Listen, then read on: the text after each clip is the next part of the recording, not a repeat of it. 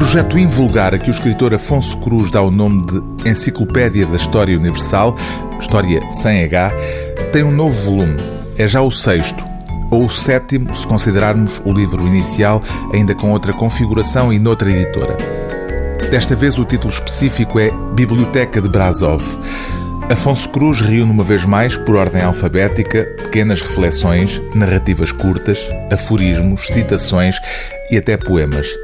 Tal como em livros anteriores, reaparecem personagens deste universo paralelo como Malgorzata Zajak ou Miroslav Bursa, personagens que, como se lê numa entrada da letra P, entrada atribuída a Oscar Wilde, já adquiriram vida própria na obra de Afonso Cruz.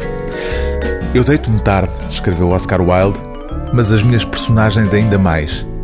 Quando acordo de manhã é que percebo os estragos que elas fizeram à noite. A Enciclopédia da História Universal cruza achados poéticos com reflexões filosóficas num caleidoscópio desconcertante. Por isso, talvez seja avisado seguir o conselho que encontramos a páginas 96.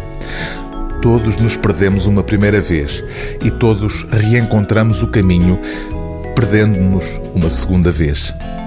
Também há fragmentos menos intemporais, como aquele intitulado Variação do Dinossauro de Monterroso. O dinossauro, do escritor hondurenho Augusto Monterroso, é provavelmente o mais famoso microconto do mundo. São apenas sete palavras. Quando acordou, o dinossauro ainda estava lá. A variante nesta versão de Afonso Cruz é tão perturbante como a do microconto original. Quando acordou, Trump ainda era presidente dos Estados Unidos da América. O livro do dia TSF é Enciclopédia da História Universal, Biblioteca de Brasov, de Afonso Cruz, edição Alfaguara.